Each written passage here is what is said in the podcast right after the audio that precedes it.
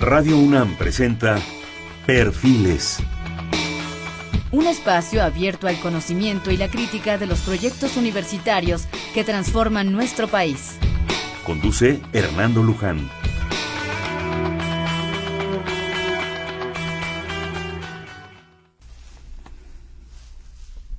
¿Qué tal? ¿Cómo están? Buenas noches. Estamos en Perfiles. Este es un espacio en donde conversar con las mujeres y los hombres que día a día forjan nuestra universidad. En esta ocasión vamos a tener el gusto de platicar con tres miembros, tres investigadores del Instituto de Química de la UNAM. Para ello está con nosotros el doctor Jorge Peón Peralta. Él se recibió la carrera de químico en la Facultad de Química de la UNAM en el 95. Posteriormente cursó los estudios del doctorado en Físico-Química en The Ohio State University bajo la dirección de Bernd Kohler. Posteriormente realizó un postdoctorado en el California Institute of Technology, Caltech, con el grupo del profesor Ahmed Sewali. Sewail. Sewail, quien obtuviera el Premio Nobel de Química en 99 por el desarrollo de la espectroscopía ultrarrápida. El doctor Peón cuenta actualmente con la categoría más alta de investigador en el Departamento de Físico-Química del Instituto de Química. Desde mayo de 2014, el doctor Peón se desempeña como director del Instituto de Química de la UNAM. Las principales líneas de investigación del doctor Peón incluyen el desarrollo y empleo de secuencias de pulsos láser para el estudio de procesos moleculares. Ha publicado infinidad de artículos de investigación con muchísimas citas. Pero bueno, bienvenido, buenas noches. Muchísimas gracias, Aaron. También se encuentra con nosotros el doctor Abel Moreno Cárcamo, es químico por la Universidad Autónoma de Puebla y doctor en Ciencias Químicas por la Universidad de Granada en España.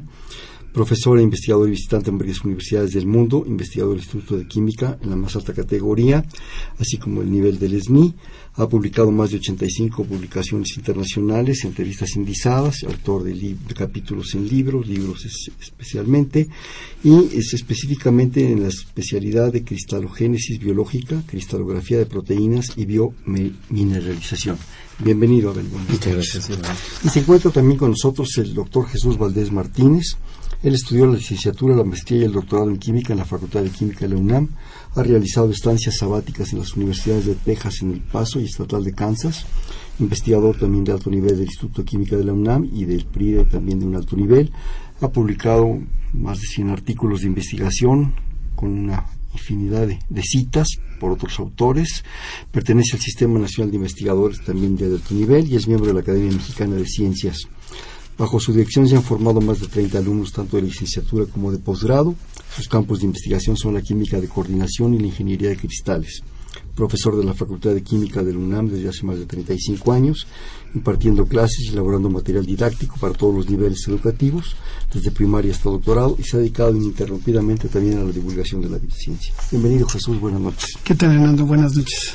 Y en esta ocasión, eh, bueno, vamos a hablar varias cosas, pero el tema que, me hicieron favor de hacerme llegar, y creo que es algo importante porque, aunque parece increíble, pues es algo absolutamente cotidiano, es la ingeniería de cristales y de cocristales. Yo quisiera que este tema central del programa lo postergáramos un poquito, ya que tenemos la oportunidad de hablar con ustedes, que han sido investigadores y funcionarios del Instituto de Química.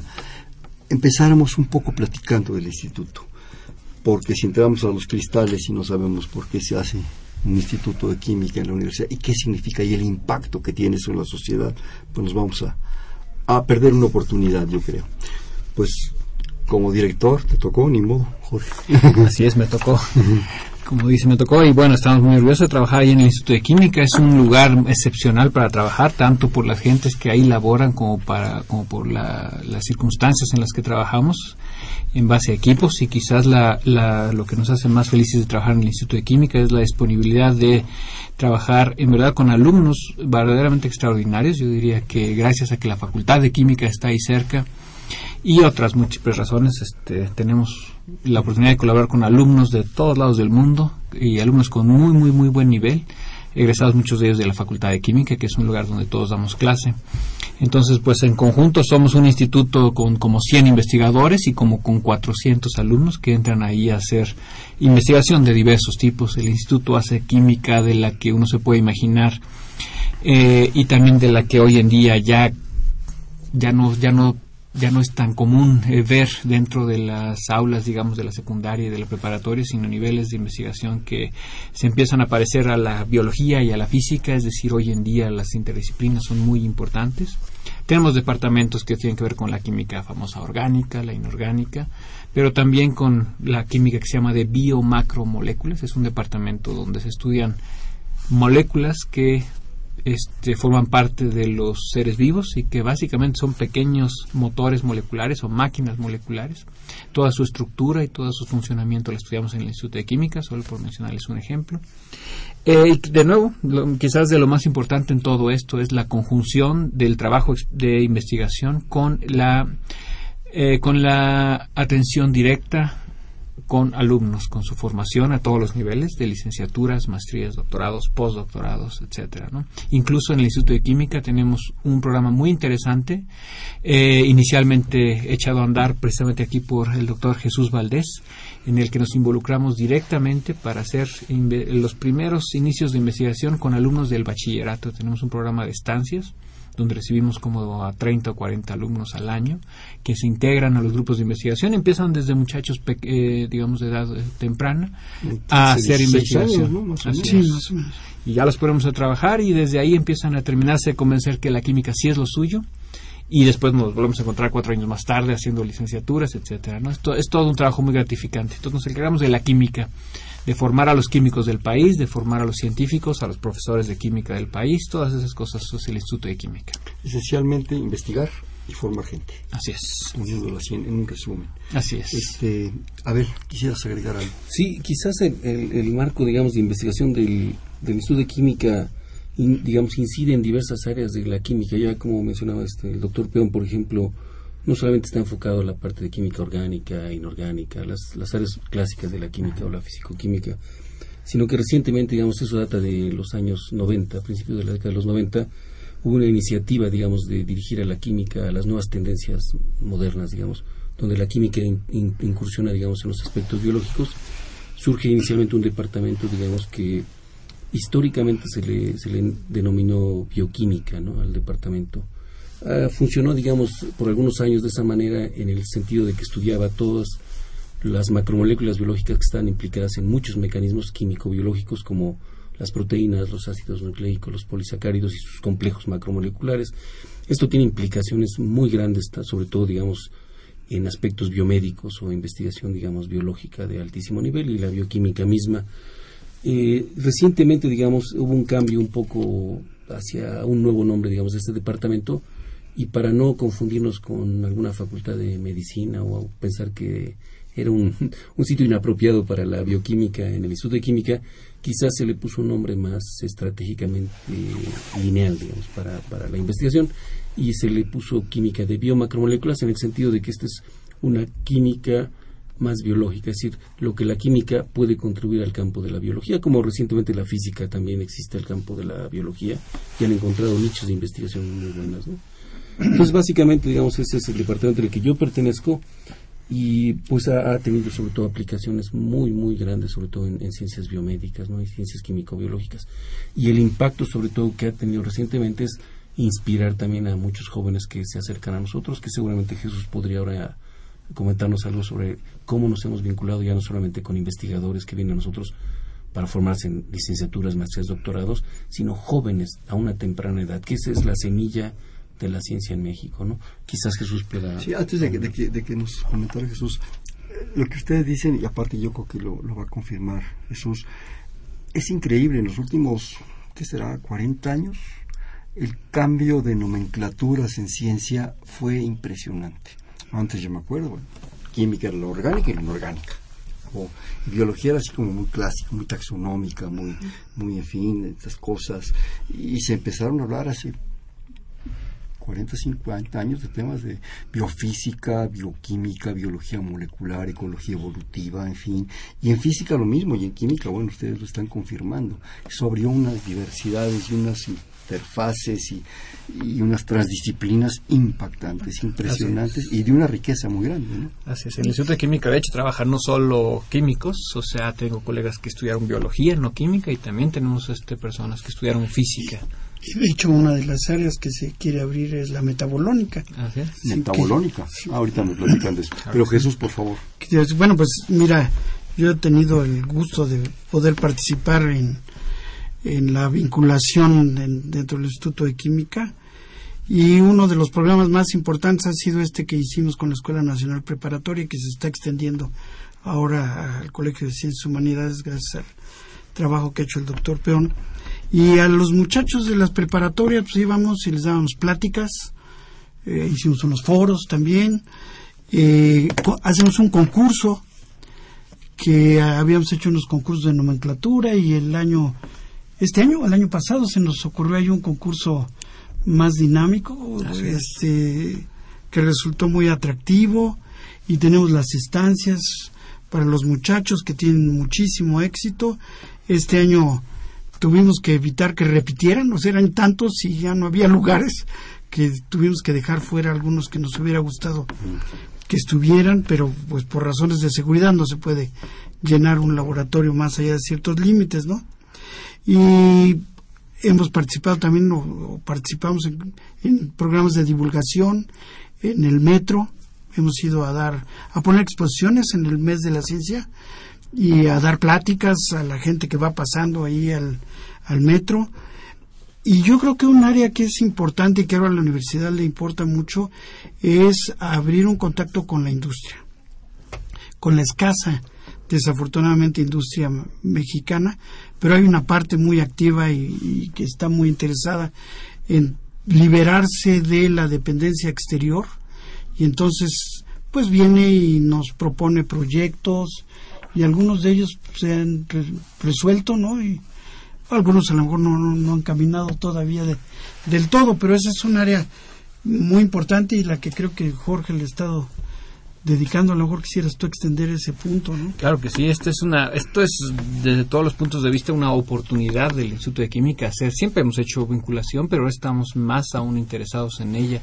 Básicamente recibimos, lo que estamos ahorita teniendo es una serie de campañas en las cuales tenemos reuniones de los investigadores con los grupos de diseño de proyectos de las industrias, donde se ven las conjunciones, las oportunidades de hacer proyectos este, que nos vinculen y han pescado muchas cosas muy interesantes. Una compañía vino recientemente, una compañía norteamericana que vende catalizadores. Son moléculas que facilitan otras reacciones químicas que son cruciales para la industria, facilitan que las reacciones químicas sucedan. Pescaron muy rápidamente el proyecto de uno de nuestros investigadores y ya lo están comercializando a nivel internacional. Este, bueno, ya lo van a estar comercializando a nivel internacional gracias a lo que alcanzan a ver. Entonces, estos acercamientos son una cosa que se está ahora promoviendo aún más en la universidad, en parte gracias a la coordinación de innovación y desarrollo, que nos ha dado muchos rieles para andar estos caminos. Este es un ejemplo. También tenemos ejemplos de vinculación con, eh, resulta ser esto que tiene que ver con la metabolómica. Es una oportunidad donde el Instituto de Química está buscando vincularse con los institutos de salud de México. Eh, resulta que hay un, en el Instituto Nacional de Ciencias Médicas, hay una intención de generar un laboratorio conjunto para dar servicio a varios otros institutos de salud. Y el Instituto de Química va a participar como uno de los eh, laboratorios, como uno de, los, de las entidades que van a dar servicio o digamos que participar en proyectos de investigación. Y lo de la metabolómica básicamente corresponde a hacer análisis de los componentes químicos de cualquier sistema vivo, pero podría ser este sistema vivo, un humano, y en la cual se analizan todos los componentes químicos que pueden existir, por ejemplo, en el plasma de la sangre de una persona, ¿no? Habiendo ahí componentes que llegan a ser más de varios cientos de componentes y ahora la intención es poder estudiar todos ellos de manera simultánea y a partir de los resultados poder inferir cuál es el estado de salud de una persona, dando origen a diagnósticos mucho más tempranos, por ejemplo, relacionados con el estado de diabetes de una persona, cosas de ese estilo, donde cuando uno va, por ejemplo, a, un laboratorio clínico, pues uno le da una pequeña lista de unos 5 o 10 compuestos que uno tiene arriba, la glucosa, que se La química sanguínea. Esta química sanguínea. pues ahora la química sanguínea. Se llama que comer tacos. Básicamente, ¿cuántos te comiste ayer? Este, ahora la podemos hacer este, no solamente con una pequeña lista de compuestos, sino con una lista que son del orden de cientos y lo importante es que es la relación entre cuánto hay de uno y cuánto hay de otros que nos dice el Estado. No solamente las cantidades exactas que haya de cada uno, sino cuál es la relación entre que haya mucho de algunos, poco de otros. Todo eso ya hoy en día nos da unas ciertas ideas del estado metabólico de la persona, pudiendo a través de estas determinaciones, que es un problema de química, de química analítica, donde uno se pregunta cuánto hay de cada cosa y obviamente el procedimiento pues es un procedimiento de química, da información a los médicos del estado de la persona metabólico sin que la persona aún esté presentando síntomas eh, físicos, digamos, claros acerca de un padecimiento. Eso, eso, eso, perdón que te interrumpa, eso te iba a preguntar, la velocidad, así que la velocidad de reacción, hablando en términos de ustedes, para dar esos resultados, ¿es rápida? ¿Es intensa? Eh, porque estás hablando de un análisis muy profundo y muy específico, muy puntual, muy completo. Así es, estamos todavía en el desarrollo de estas metodologías. Estas cosas se van a volver a una realidad, yo creo que en unos 5 o 10 años, de tal manera que ahorita tenemos en una, la oportunidad y precisamente gracias a la instrumentación que existe en el Instituto de Química, a los aparatos y hasta más que nada a las personas que son capaces de diseñar los estudios y entenderlos, interpretarlos. Pero esto es una etapa de investigación todavía. Estamos en la frontera del conocimiento, porque el de obtener toda esta información de cuánto hay de cada uno de estos, digamos, 400 compuestos químicos al mismo tiempo, necesitan de poderse realizar los análisis, que al mismo tiempo le puedo yo decir cuánto hay de cada uno de los 400 compuestos, pero aparte de eso, y más importante, saber eh, entenderlos, ver cuáles son las relaciones, interpretarlos, interpretarlos, lo cual requiere necesariamente la interacción de alguien experto en metabolismo con alguien experto en química analítica. Qué. De todo esto que nos dicen, eh, varias cosas me, me, surgen, volviendo un poco a, los, a las épocas anteriores, hablando de no solo nomenclatura, los institutos eran como entes fuertes, aislados, que todos los estudiantes soñábamos, ¿verdad? Algún día, pues ingresar a alguno, que algún maestro nos fuera llevando, pastoreando, y la tesis y la investigación y no sé cuánto. Pero ahora con estas nuevas propuestas y específicamente en, el Instituto de Química, es una apertura impresionante. Digo, ¿quién no hubiéramos querido? Porque nos hubiera cambiado la vida de jovencitos en primero de prepa, segundo de prepa, ¿verdad? Ingresar a un instituto, acceso a un investigador, a un laboratorio y ver la realidad. Entraba uno en la luna de Valencia, ¿no? Pensando en que, pues, a mí me encanta la química porque ya me aprendí la tabla periódica, ¿verdad? Maldito ruso que nos dejó previsto todo, ¿no? Eh, pero realidad era otra. La cuestión ahí intensa de trabajo, de disciplina, de creatividad, de, de compromiso, era otra. ¿Qué oportunidad estar abriendo estos jóvenes, Jesús? que en un sí. momento dado les puedas dar, y no solo eh, amor en química, hay muchas posibilidades. ¿no? Debe decir, Hernando, que algunos de ellos eh, cuando están ahí, este, terminan y te dicen, yo voy a estudiar química. Sí, porque ya la vivieron, ya vivieron la emoción de, los de ver resultados. Y, más de uno lo he oído decir, yo voy a estudiar química. Y a lo mejor habrá alguno que diga, no, esto no es Sí, y habrá otro que diga, esto bueno. no es lo mío, qué bueno que lo haga en ese momento y no a la mitad de la carrera sí, descubra que esa no es semestre la no es sí, que es cosa seria verdad sí sí. Entonces yo creo que es lo que más satisfacción nos ha dado y, y la administración de, de, Jorge y la administración anterior de del doctor Cuevas se preocuparon mucho por ese programa y bueno yo tuve la fortuna de de poder eh, colaborar con ellos en esto. Qué privilegio. Y, y, creo que sí ha sido un gran privilegio, pero no has mencionado algo importante, este Jorge. No somos, no estamos alejados del arte. Así es. ya dijeron de la industria, también es muy importante. A ver, vamos con el arte.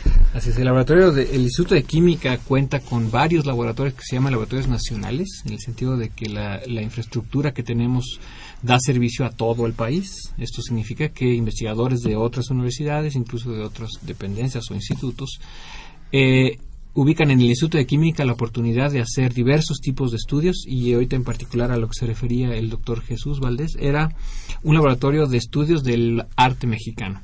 El arte mexicano es único en todos los sentidos, en su concepción de la belleza, en su concepción de la realidad, en muchas otras cosas, pero también en el sentido técnico, de cómo se aplicaron diversas este, maneras de plasmar en un lienzo las técnicas, las, las técnicas pictóricas. Eh, obviamente en la época este, precolombina se usaban eh, tintas que eran de origen natural, muchas de ellas extraídas de, de plantas, de cochinilla, de cochinilla obviamente, de, de, flores también. La del caracol de Huatulco, ¿no? El púrpura. Así es. Y hoy en día, pues esos, esas tintas, este, bueno, estos componentes, pues tienen un cierto, pueden tener un cierto grado de, de degradación. para que nuestros nietos y los nietos de nuestros nietos puedan apreciar ese arte requieren de a veces de estudios que entiendan cuál es su posible grado de degradación y cómo evitarlo o cómo realizar los actos de restauración que lo mantengan bajo control. Ese de nuevo es un programa de, un problema de química, un asunto de la química, donde uno tiene que determinar qué es eso que está ahí, qué tipo de, molécula está dando el color azul, púrpura, rosa, etcétera y una vez que se entiende cuál es él, la, en colaboración con personas expertas en restauración de otros institutos, como el Instituto de Investigaciones Estéticas de la UNAM, en una vinculación muy cercana. De hecho, ahorita debería estar con ellos trabajando, tenía una junta el día de hoy, pero mejor nos venimos para acá hoy. Este, trabajamos en conjunto en este laboratorio nacional, se llama el laboratorio LANSIC, que se llama, corresponde al Laboratorio Nacional de Investigaciones y Ciencia sobre la Conservación. Eh, del arte. Eh, básicamente, este laboratorio fue obtenido gracias a fondos muy importantes del CONACIT el año pasado, gracias a la administración del doctor Cuevas, quien, quien dio la iniciativa de todo esto. Y hoy en día, hace unos días, de hecho apenas recibimos ya el primer grupo de equipamiento para hacer estas determinaciones que básicamente indican cuál es la composición y cuál es su grado de deterioro y qué hacer para que no se continúe deteriorando, cómo restaurarlo. Se obtuvo con un fondo todo esto del CONACIT en, los eh, programas de, generación del Laboratorio Nacional. Entonces tenemos el orgullo de que ese trabajo se va a realizar en el Instituto de Química.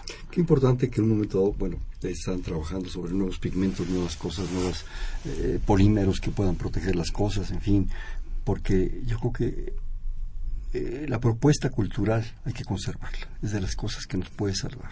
La educación, la investigación y la propuesta cultural, y esa es es algo que, que, que, no tiene, que no tiene precio. Pero yo creo que también aquí la palabra clave es restauración. Lo que ya tenemos, las maravillas que tenemos, que, verdaderamente digo que ni, nos hemos dado cuenta, ¿no? no sé si hay un inventario nacional, espero que sí lo hay, sino que lo hagan por favor, pero lo que hay que no se, que no se deteriore, que no se deshaga. Pinturas, eh, murales, eh, no sé, retablos, órganos, todo, todo, todo, todo es importantísimo. Qué mejor que aplicar la, ciencia a todo esto, la capacidad de los investigadores y volvemos otra vez al asunto de la vinculación. Yo creo que esto no solo es un asunto de precios y de costos y de que a quién le cuesta menos y a quién me interesa que eh, los, las divisas, es un asunto de cultura, eso no tiene precio. Así Y de identidad. Hay cosas que tienen valor, pero hay otras que tienen precio. Y aquí es un asunto de valor.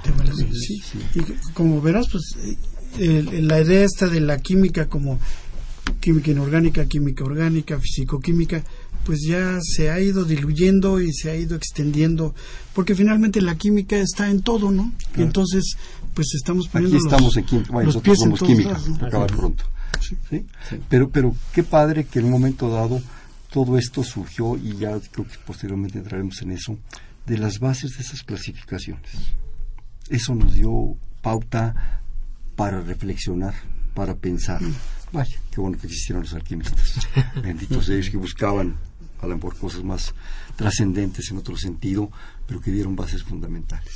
Eh, ya en todo esto ya se fue casi la mitad del programa y de los cristales. Sí, a ver, este tema con respecto al arte. Por ejemplo, en México, además, como decía el doctor Peón, no solamente es rico en ese arte que ha producido, digamos, arte plumario, por ejemplo, es un ejemplo de, la exceso, de, Penacho Moctezuma que acaban de Pero, por ejemplo, México ha contribuido con cosas también muy extraordinarias. Por ejemplo, está el color, el, el azul maya, ¿no?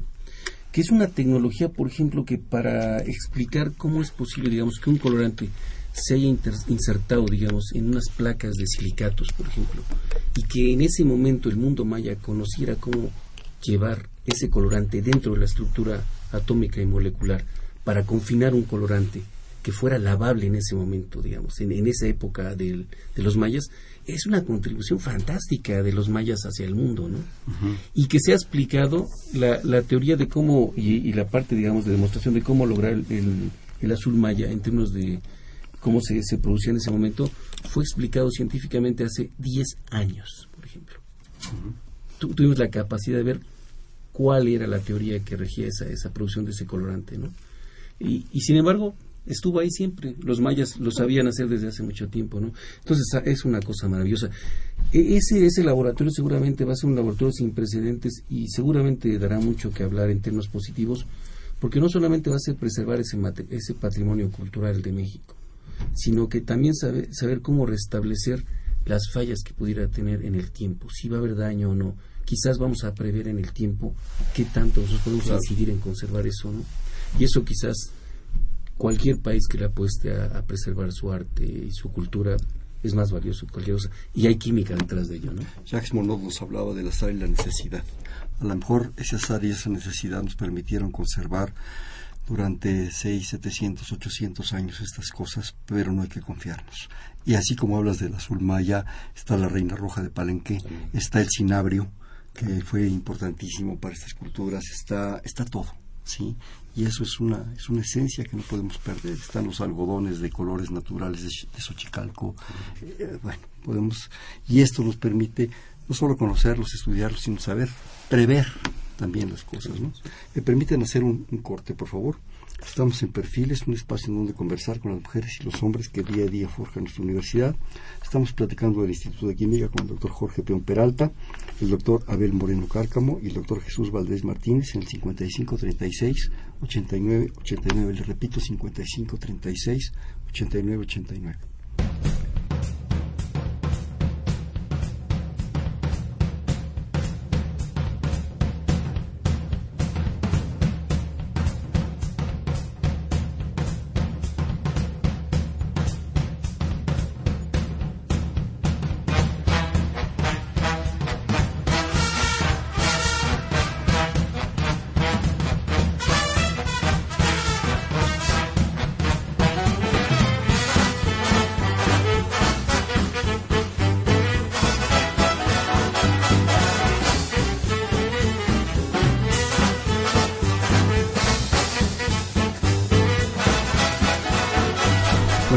estamos en Perfiles, un espacio en donde conversar con las mujeres y los hombres que día a día forjan nuestra universidad.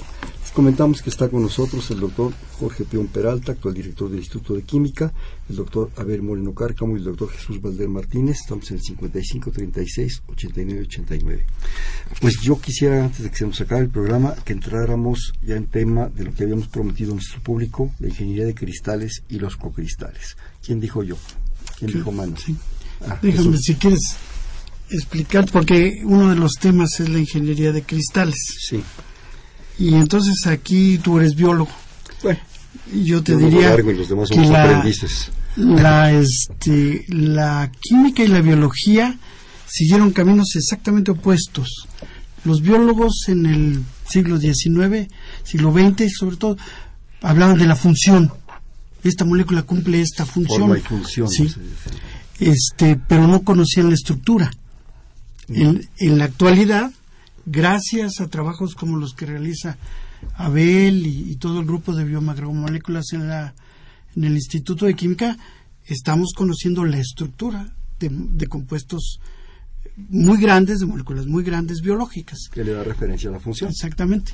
Los químicos nos fuimos a la estructura primero y entonces conocimos la estructura de las moléculas y las propiedades de las moléculas pero resulta que las moléculas hacen cosas cuando interactúan con otras. Entonces ahora vamos a la función. Los químicos vamos hacia la función, mientras los biólogos están hacia la estructura. Y claro, la correlación entre función y estructura, ¿no? Y eh, entonces los cristales tienen en este sentido interés porque es un medio a través del cual tú puedes estudiar cómo una molécula interactúa con otra para llegar a un estado de equilibrio con la gran ventaja de que tenemos técnicas que podemos estudiar ese estado de equilibrio. El tipo de compuestos que yo trabajo cristaliza con facilidad, digamos, son moléculas pequeñas. las moléculas con las que trabaja Abel y todos, todos ellos son muy difíciles de cristalizar. De hecho, eh, tú más que la estructura estudias en realidad la cinética, ¿no? El proceso de formación del cristal. Entonces estamos atacando el problema de los cristales desde muchos puntos de vista, tanto los cristales, eh, digamos, de, compuestos químicos que pudieran no tener mayor interés que el de conocer cómo se reconocen, hasta compuestos que cumplen funciones biológicas, y ahora un tipo de compuestos que ya empiezan a tener aplicaciones, que son los cocristales, eh, de los cuales pues yo creo que deberíamos hablar. Pero no sé si A tú, ver, Abel, quisieras... Sí, bueno, quizás eh, antes de abordar el, el, la- el área, digamos, de la cristalogénesis biológica, que es, digamos, la parte de, de la investigación más fuerte que hago, quizás valdría la pena puntualizar esta conexión que ha tenido, digamos, la, la química con la biología y otras áreas, digamos, de investigación, donde convergen, digamos, aplicaciones extraordinarias. Una de ellas, por ejemplo, es la, la farmacia, ¿no? Y es algo importante, y es donde precisamente los cocristales convergen. Fíjense que le- les traigo un dato, por ejemplo, que quizás sea interesantísimo. El concepto de cocristales es muy reciente, digamos, eh, es- de dos décadas atrás. Eh, podemos definirlo, digamos, como que es un cristal hecho de componentes múltiples, en el cual todos los componentes son sólidos en condiciones ambientales, en sus formas puras. Esos componentes existen como una proporción estequiométrica de una molécula ion formando un cocristal neutro. ¿no? Es una definición muy técnica, pero lo que quiere decir en términos prácticos es que si yo tengo dos componentes, por ejemplo, en términos de un principio activo en un fármaco, quizás uno de ellos, el, el más importante, es deficiente en términos de solubilidad intrínseca. El tal- más importante. en ¿qué es el términos- más importante? es que es, Perdón, te acti- voy a es activo, digamos, es activo biológicamente, ¿no? Entonces, lo que como un químico, un químico biológico podría hacer es que sí conozco desde el punto de vista químico cómo modificar esas propiedades físico-químicas que pueden modificar de alguna manera esa solubilidad. Entonces, una idea eh, fue crear un concepto nuevo en el cual yo puedo conectar dos moléculas, una de ellas el que tiene el principio activo con otra, de tal manera que le confiere un cambio en sus propiedades y sobre todo la solubilidad. Y esto lo hace biodisponible de una manera mucho más extraordinaria. De tal manera que este nuevo concepto de cocristales surge a raíz de que muchas de las patentes actuales que surgen en el mundo están basadas en el descubrimiento de esas interacciones de dos moléculas que una de ellas es la que tiene un principio activo y la otra le modifica sus propiedades para hacerlo mucho más accesible a los seres humanos en términos de ataque de una enfermedad, alguna deficiencia, etcétera, O sea, si estoy entendiendo, estás vinculando dos moléculas en términos de, de cristalografía, ¿verdad? En la cual las, les permite ser, ¿qué palabra utilizar? Más viables, más fuertes, biodisponibles. Biodisponibles, más, biodisponibles, ustedes lo, dicen. Que se absorben más fácilmente por el más fácilmente humano. por esa capacidad, por un lado, de principio activo de la principal, por decirlo de alguna manera, y la secundaria, que no es tan secundaria, de hacer modificaciones sobre la marcha que permitan ajustes en un momento dado. Pero eso requiere dos cristales, dos formas de estructura. No, un solo cristal. Ah. Me- mira, de hecho... Ah, ¿no son dos? No, No, es un solo cristal. No, es un solo cristal. Fíjate, Pero de- con de- dos moléculas. Con dos moléculas. Ah. De hecho, esto va contra lo que... La primera práctica que yo hice en la Facultad de Química fue purificar aspirina cristalizando, porque uno sabe que las moléculas de aspirina tienen una solubilidad diferente que los eh, otros compuestos que hay en la pastilla y entonces la paso a solución y luego crecen cristales ahí de una molécula Del principio de la aspirina. porque la molécula prefiere relacionarse con ella y formar un sólido. Pero de pronto la gente encontró que cuando empezamos a estudiar cómo interactúan las moléculas, pues a lo mejor esta molécula tiene la posibilidad de que el grupo que sirve como reconocimiento, pensemos que la molécula es un bloque constructor, que va a ser el bloque constructor del cristal, que tiene unas manitas y esas manitas reconocen a otras manitas. Entonces, uno lo que espera es que una manita reconozca otra manita como mano. ella y se den la mano. Pero resulta que si una de ellas tiene dos lugares donde puede dar la mano, entonces el, el- la mano tiene que elegir cuál de las dos va a escoger.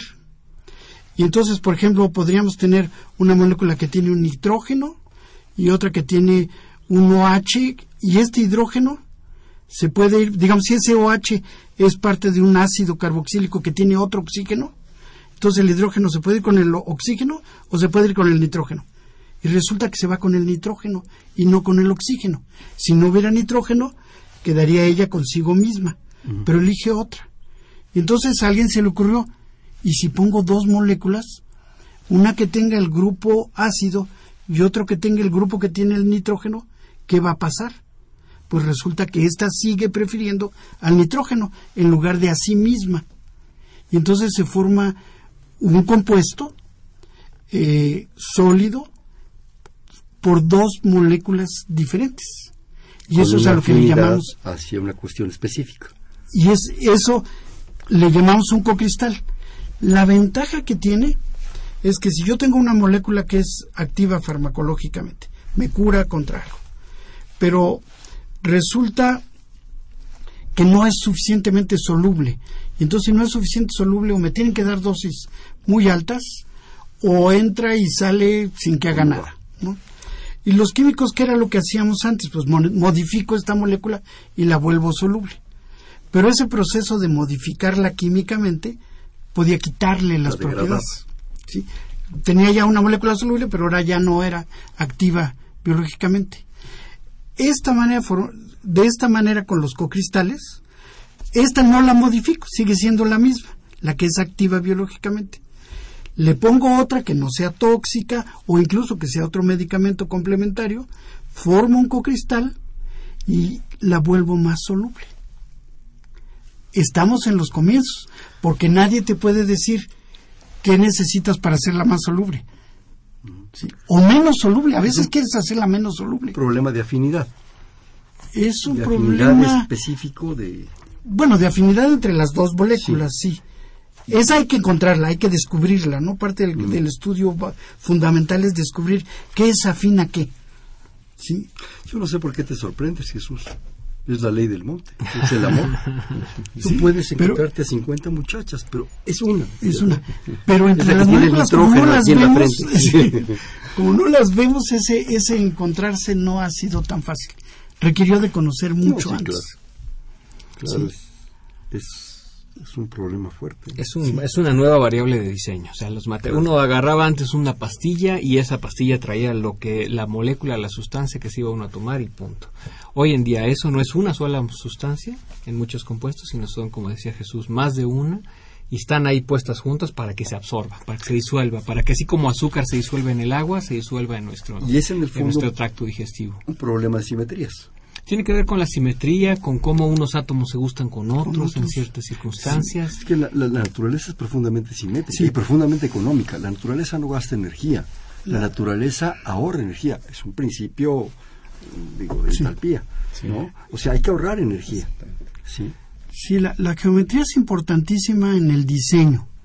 Porque cuando quieres construir un cristal, tienes estos bloques, mientras más simétricos sean, es más fácil imaginar cómo se van a organizar. Si esos bloques no tienen una forma con cierta simetría, con cierta forma muy clara, cuadritos, triangulitos, si, si no son totalmente irregulares, es muy difícil predecir cómo se van a organizar. Entras en un mundo bizarro. Entras en un mundo bizarro, sí. Entonces, eh, es un campo muy nuevo y las cosas están apenas descubriéndose, ¿no? Aquí en este pequeño texto que me, que me hicieron favor de mandarme, hablan de ciertas aplicaciones en maquillajes, en chocolates y eso. A ver, explíquenos, porque ya está muy bonita la teoría de las manitas, pero a ver. Sí. Bueno, eh, viene a, raíz de, lo siguiente. El año 2014 fue declarado como el Año Internacional de la Cristalografía por la UNESCO. Y la UNESCO tuvo a bien preparar un video para mostrar el mundo de los cristales en la vida cotidiana, ¿no? Oye, ¿y ese se puede Se puede bajar, se puede ver en internet, está, está, todavía este, sí. Entonces lo que habla es muy ilustrativo en el que podemos ver que nosotros vivimos de los cristales todo el tiempo, los tenemos en todos lados, ¿no? Digamos, en el maquillaje tenemos nanocristales que permiten ciertos brillos al contacto con la luz y eso permite, digamos, hacer muchas, muchas ventas. Los doraditos que se ponen las muchachas. Sí. El caso de, de, por ejemplo, la presencia de cristales en el chocolate es interesantísimo porque ahí viene a colación para aclarar un término quizás que cuando hablamos de cocristales no debemos confundirlo de polimorfos, ¿no? ni sales ni hidratos. Por ejemplo, los, los polimorfos son formas cristalinas en las cuales cristaliza una sustancia pura y estas a su vez digamos tienen diferentes propiedades entonces en la, en la farmacia por ejemplo conectando los temas eh, por ejemplo las mismas farmacéuticas suelen realmente ir por el polimorfo más insoluble, es decir, el que aparece al final de un proceso de cristalización donde aparecen varias formas cristalinas. El primero que aparece es el más insoluble que ese es el más económico de vender, porque además se precipita inmediatamente. Pero el más buscado por las empresas farmacéuticas es el que aparece con una solubilidad mucho más alta, pero aparecería al final del proceso. Es un aspecto cinético, ¿no? Entonces, las sales, por ejemplo, que nosotros podemos crear los químicos para incrementar o variar esa solubilidad, es lo que decía el doctor Valdés, podemos modificar la estructura de ese fármaco, hacer modificarlo químicamente, pero quizás ya no sea tan efectivo, ¿no? Pero el caso, digamos, de los cristales de, chocolate justamente habla de ese, desecho. en el chocolate a ciertas temperaturas aparecen eh, diferentes polimorfos, que son los que le confieren al chocolate diferentes sabores. Es decir, nuestros receptores biológicos reconocen a uno de esos polimorfos a cierta temperatura y entonces le hacen un sabor tan agradable como le hacen un sabor desagradable a otra temperatura. Entonces, cuando ustedes entran a una tienda de chocolate, efectivamente, entonces hay cristales ahí también. La formación de helados, por ejemplo, es otro proceso de cristalización tan extraordinario, ¿no? Y así podemos irnos, digamos, en el campo de, de las aplicaciones de la cristalografía. Los cristales aparecen en todos lados y aparecen también en los sistemas biológicos. Y aquí, por ejemplo, hay un campo también muy emergente que se llama biomineralización, que trata de los cristales que aparecen en sistemas vivos. Y ahí tenemos dos campos importantes, los cristales que pueden ser patológicos, por ejemplo, como la formación de cálculos renales, pancreáticos, biliares, etcétera, pero hay casos no patológicos, que es el caso, por ejemplo, de cristales de oxalato de calcio, por ejemplo, que aparecen en las plantas, en el que la planta usa el oxalato de calcio como un almacén de calcio pero también forma una fase cristalina, que es un hidrato, que forma una fase monoclínica, que, son, que forma agujas, porque su cinético es muy, muy efectivo, y entonces esto hace que los herbívoros se piquen la, la lengua o ciertos sectores de la boca cuando se comen esas hojas, y es una herramienta de defensa que tiene una planta, ¿no? Entonces, esa es la parte no patológica de los cristales en sistemas biológicos, ¿no? Pero, sin embargo, por ejemplo, el oxalato de calcio a nosotros nos forma cálculos renales. Claro. Mientras que para las plantas es un almacén de calcio, para nosotros es patológico. Bueno, y me imagino que también esto que cuando hace uno demasiado ejercicio, ¿verdad? que te dan las, ¿no? la gota es el úrico, pero cuando las, las, agujas, el ácido láctico, son también son, cristales, ¿no? Y por ejemplo, hay otros ni, decirlo. Efectivamente, hay casos, por ejemplo, como las precipitaciones cardiovasculares que son enfermedades, digamos, modernas de, la dieta moderna, y ahí tenemos otro caso interesante, por ejemplo, donde está la presencia de los cristales, es la formación de huesos y dientes. Tenemos sólidos cristalinos ordenados, que curiosamente es algo que no se ha explorado, si podríamos en un momento decir, ¿tenemos cocristales en los sistemas biológicos o no? Porque quizás es esa mezcla de dos cosas que son una simbiosis. Por ejemplo, yo no puedo repararle un hueso a una persona solamente poniéndole hidroxiapatita, que es el componente fundamental de los huesos, porque es quebradizo. Pero si esa hidroxiapatita en sistemas biológicos se mezcla con macromoléculas biológicas, con polisacáridos, por ejemplo, proteínas, le confiere propiedades mecánicas al hueso que son extraordinarias. Entonces, quizás una investigación del futuro podría ser algo así como busquemos la existencia de cocristales en sistemas biológicos. Quizás es algo que podría... Cuando alguna vez me atrevería a estudiar un poco de embriología comparada a mi maestra, Cristina Marca, quien le mando un saludo muy grande, nos hablaba de los organizadores del desarrollo de cómo en un momento dado en la estructura que se va desarrollando, la fecundación, mórula, gásula, en fin, todo este proceso, cómo se estaban diferenciando estas cosas, cómo de un momento dado surgía posibilidad de hueso, de órganos, de todo esto. Y nos comentaba, si mal no recuerdo, pero no, no fallar la memoria, en un momento dado en el asunto de los huesos, la importancia de que se fueran estructurando, que se fueran armonizando simétricamente para darle una resistencia. Claro, había factores como eh, la madre, la alimentación de la madre, si fumaba, si no fumaba, pero había todo un proceso para esa formación de huesos, de dientes, que era vital en términos de armonías, de simetrías, de estructuras. Fíjate que un, un, punto importante es que la, la obtención de cocristales ha resultado, ha desarrollado todo un campo nuevo de la química que es la mecanoquímica. O sea, podemos obtener cocristales por molienda con uso muy bajo de disolventes. Entonces es una química sustentable. Ahí eh, hay un ejemplo que es muy dramático y no sé, así debo decir, no sé si el proceso industrial sea así, pero, pero ahora que lo pienso, este, por ahí debe de ir la razón. El sildenafilo, mejor conocido como Viagra, es un cocristal. ¿sí? Entonces, eh, se hacía con 1.300 litros de disolvente por kilogramo. En la actualidad se hace con 4 litros de disolvente por kilogramo. Entonces, yo estoy seguro que están usando técnicas de molienda y han bajado. Lo que más contamina el ambiente son los disolventes de 1.300 a 4. Sí, el problema es que va a subir la población. bueno, habrá que desarrollar otros productos. A ver, qué se inventan. Eh, esto que, que comentas es bien importante porque yo creo que una de las grandes críticas que se le ha hecho a, la química, a la ciencia, es que si son contaminantes, que si han destrozado el mundo, que si el calentamiento, que si los polos, que si la mano del muerto. Hasta donde yo sé, y por algunas cosas que ustedes mismos han publicado y han hecho accesibles a nosotros en términos de divulgación y de gaceta y de todo esto, es esa lucha que están dando abrazo partido por la química verde, la química limpia, la química accesible, pues que no destruya la maravilla que la misma química de alguna manera creado. ¿no? en el Instituto de Química tenemos esfuerzos importantes en ese sentido. De hecho, contamos con una sede de nuestro Instituto de Química que no se ubica en Ciudad Universitaria como nuestro lugar principal, sino que se ubica en la ciudad de Toluca y es un centro que se ha organizado en conjunto con la Universidad Autónoma del Estado de México. Precisamente se llama Centro Conjunto de Investigaciones en Química Sustentable, donde tenemos algunos de los, nuestros investigadores más jóvenes y más notables, precisamente buscando nuevos procesos como el que describió el doctor Valdés, en donde ahora en vez de tener que echarle mucho disolvente, el disolvente se pone ahí para que las moléculas estén ahí flotando y se encuentren unas con las otras para que reaccionen, reducir esas cantidades de disolvente necesarias, por ejemplo, empleando pues otras moléculas que ayuden a que los componentes se junten de mejor manera, etcétera, muchas otras técnicas, pero siempre en vías de un proceso más sustentable. Y eso de la sustentabilidad, obviamente, que tiene la universidad ha hecho un esfuerzo importantísimo en ese sentido, viéndolo desde el lado biológico, incluso social y económico, pero también existe el concepto de sustentabilidad al nivel de la química, de las moléculas, de que tenemos que cambiar la, la, manera en que hacemos reacciones químicas, uno se puede imaginar un enorme reactor con, como decía Jesús, litros y litros de disolvente. Hoy en día todo eso está bastante, se necesita avanzar mucho más en el sentido de mejorar los procesos, requerir mucho menos disolvente.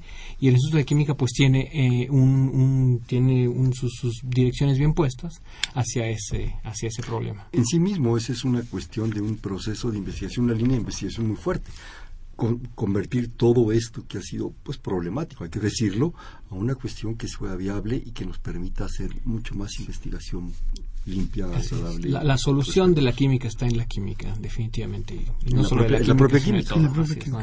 Me permite, nos habla la señora de San Román desde Toluca. Si quisiera saber todas las aplicaciones de los cocristales, por ejemplo, en la industria textil, además de la industria farmacéutica. ¿En qué otros campos se puede aplicar? Quizás en la industria alimentaria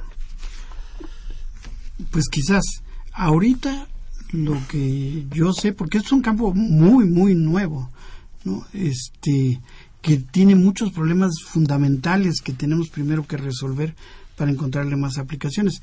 Yo ahorita la, aplicación que le he visto es ya sea farmacológica para volver más soluble o menos soluble un compuesto, porque a veces queremos que sea menos soluble. Si te pones unos gotos en los ojos, no quieres que la primera lágrima se lleve todo el compuesto.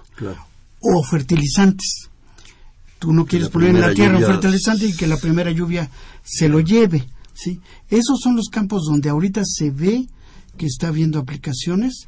Seguramente van a surgir otras pero digo, estamos en pañales todavía, no entendemos muchas cosas creo que el trabajo que hacemos Abel y yo es más eh, en el problemas fundamentales, pero sin resolver estos problemas fundamentales no vamos a poder hacer los otros.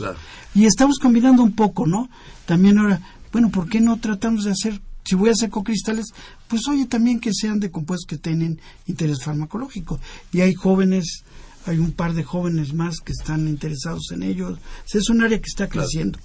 Qué bueno que, haces este comentario porque nos quedan escasos cuatro minutos. Ya se nos, dirán si nos echamos otra hora, yo encantado.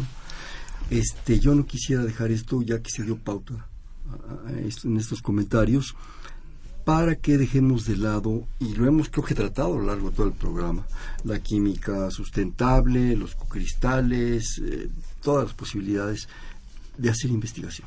Yo creo que hacer investigación de apoyar la docencia de la química desde los chiquitines, yo creo que es de las materias que teníamos que tomar. Cuando estás haciendo las plastilinas, que te digan que es una plastilina, por amor de Dios, que está hecha de petróleo y que, en fin.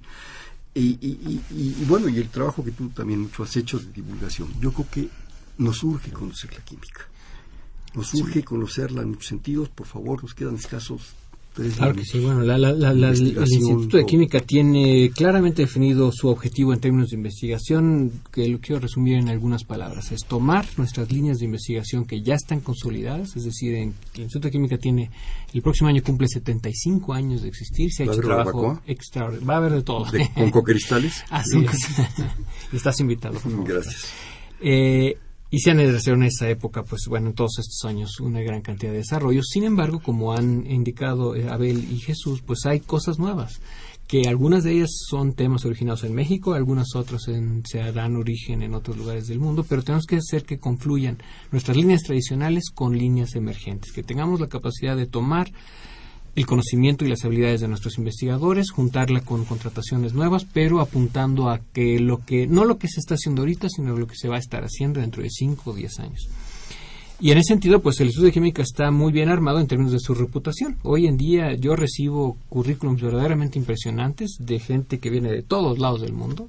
Las ofertas para ser investigador en el Instituto de Química pues se publican en las bases de datos de Europa, de Estados Unidos, y la gente que viene de todos lados este, pretende trabajar en el Instituto de Química. Las infraestructuras son a nivel internacional muy competitivas.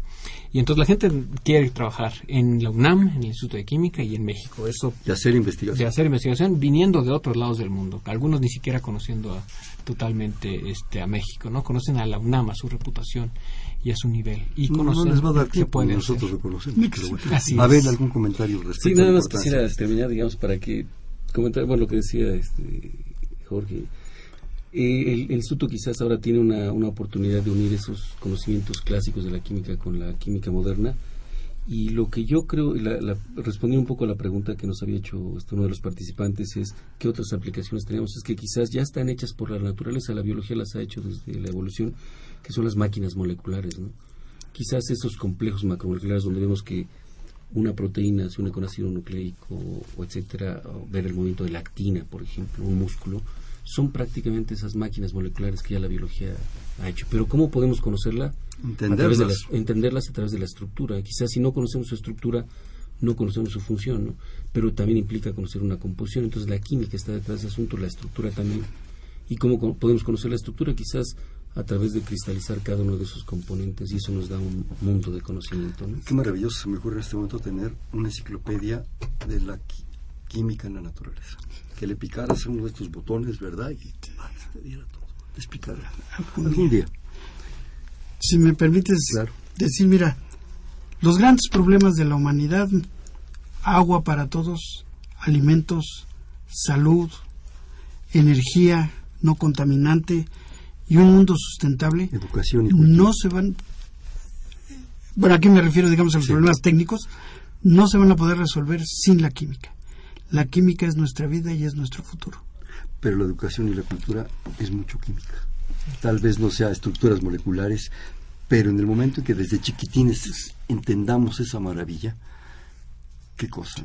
Y vamos a tener que tomar decisiones sobre estos cambios. Pero ya, ¿eh? Ya. Porque se y entonces necesitamos que haya una cultura y que la gente pueda decidir no en base a los chismes del canal no sé qué. Sí. Yo creo que tratas un tema importante que es el rigor de la información y el derecho de la gente para exigir ese rigor, para tener ese. Nos quedan escasos segundos, vamos a jugar, es tradición de este programa, un bote pronto. Yo digo una palabra y cualquiera, y los tres me dicen su versión en una sola palabra. Química. Biológica. La moléculas, la naturaleza misma de las cosas. Naturaleza. Eh, homogénea y pura y salvada compleja. Química. Cristales. Complejos. Cristales. Con gran futuro en aplicaciones. Belleza. La UNAM. El cerebro del país. El mejor lugar para hacer ciencia en Latinoamérica. Futuro del país. Instituto de Química. La tradición química de México. Nuestra casa académica. El mejor lugar para hacer química. México. Un país con gran potencial. Mi casa un país difícil. pero con esperanza. Pero con esperanza. Este fue Perfil, es un espacio en donde conversar con las mujeres y los hombres que día a día forjan nuestra universidad. Estuvieron del Instituto de Química con nosotros el doctor Jorge Pérez Peralta. Jorge, muchas gracias. Muchas gracias. El doctor Abel Moreno Cárcamo. Muchas gracias. gracias. Doctor Jesús Valdés Martínez. Fernando, muchas gracias. En la coordinación, la, la doctora Silvia Torres. En los controles, Humberto Sánchez Castrejón. En la producción, Elena Hernández. En la conducción, Hernando Luján. Este fue Perfiles, un espacio en donde conversar con las mujeres y los hombres que día a día forjan nuestra universidad. Gracias. Buenas noches. Perfiles, un programa de Radio UNAM.